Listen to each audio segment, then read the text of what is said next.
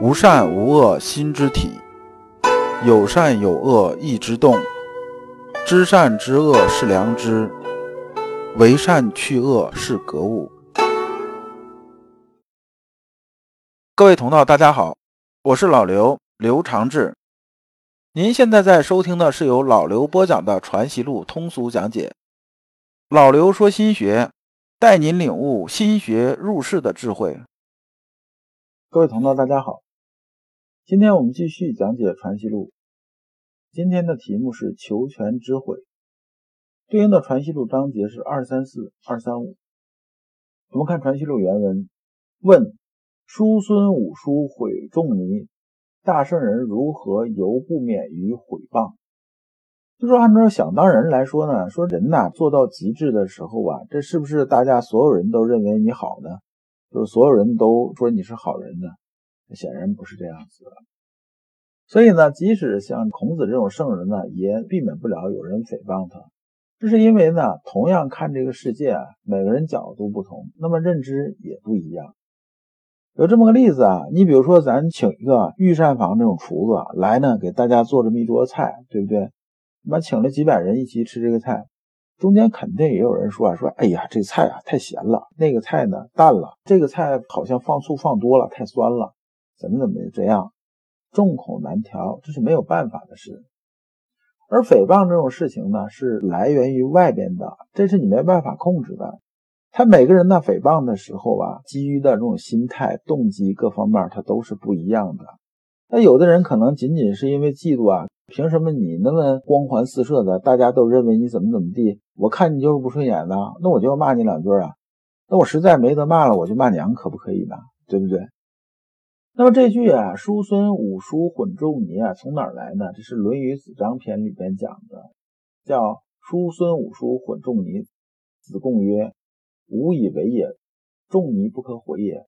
他人之贤者，丘陵也，犹可悦。仲尼日月也，无德而于焉。”这个我看先生啊是怎么说这段的？先生说呀，说你这诽谤这事儿是从外边来的，这谁也免不了。你这个做人呢，肯定是这样子的，肯定有人说你好，有人说你不好。那么呢，我们这个评价呀，主要在哪儿？主要在自修。就说你自己啊，这个实实落落的是个圣贤，就算有人说你，那也没啥吧。那你说最光明的是什么？最光明不就太阳吗？对不对？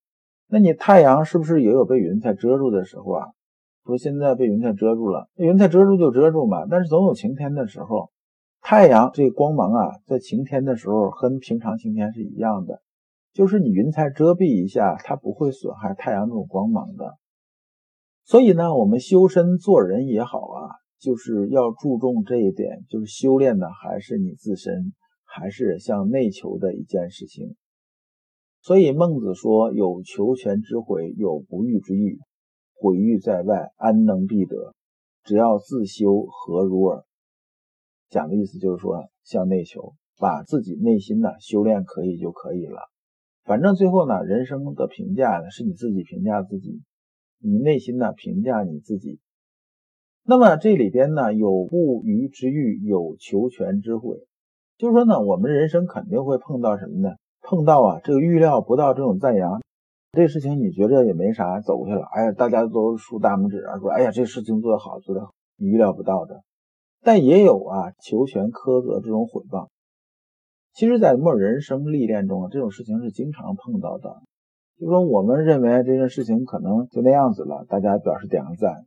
那么这个事情，我认为啊，我已经尽全力了，而且我自己觉着做的挺好啊，差不多这个一百分怎么也打九十九分吧。说大家总得表扬表扬我，没有这个人呢，你一跟他讲的时候，他知道这事儿，说是你这事儿做的不行啊，你这事儿哪哪有问题，你怎么样怎么样。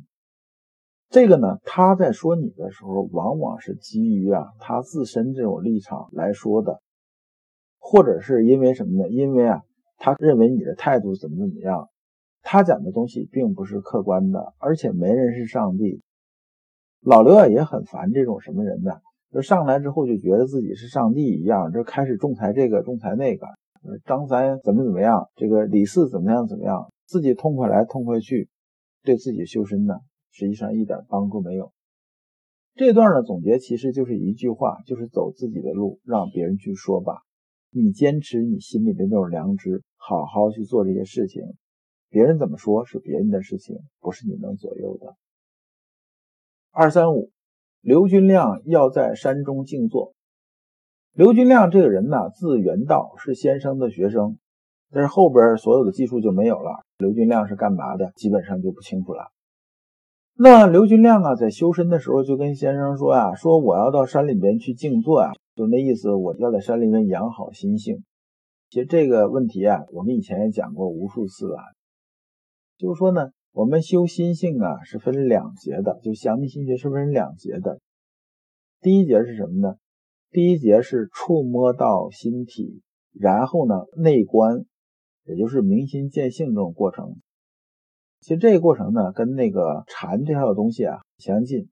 但当我们呢摸到心体的时候，我们呢感知良知之后呢，我们把良知这些事情啊让它充盈起来。接着我们就在外物啊，就在世上磨，就是不断这种磨砺，保证什么呢？保证啊，我们无论是哪种状态，那么呢，我们的良知啊，它是不间断的，心体里边是扩然大功的。我们保证这种状态。这是呢后半截入世这种功夫。那么刘军亮显然讲的是什么呢？他啊把前面这些功夫啊大概其知道了，后边这些功夫啊显然他是没有理解的。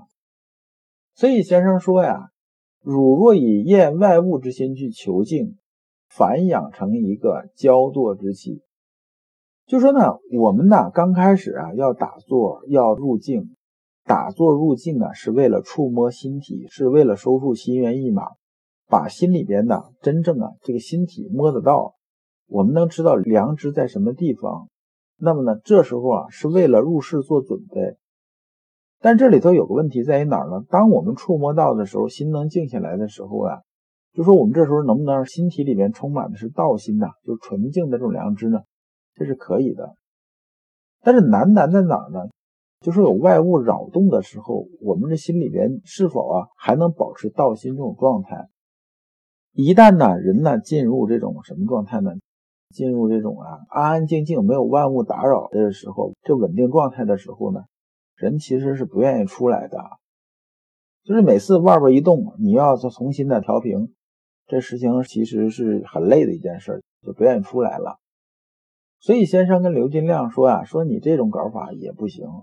如果你也只是为了求个静呢，最后就变成什么呢？就变成枯禅了。就是这个讲焦惰之气，实际就变成枯禅了。这对你将来啊应对外物啊，这个物呢，就是咱们以前讲的物啊，就是事儿，那么是不好的。但是啊，如果你不是为了往枯禅这个方向走的话呢，刚开始收复点心猿意马啊，养养涵养啊，这事情啊，算是件好事儿。如果你不知道如何进入心学殿堂，如果你在为人处事时经常左右为难，如果你在入世践行时经常茫然无措，那么你可以加老刘的微信。老刘的微信是老刘说心学的首字母加三个六。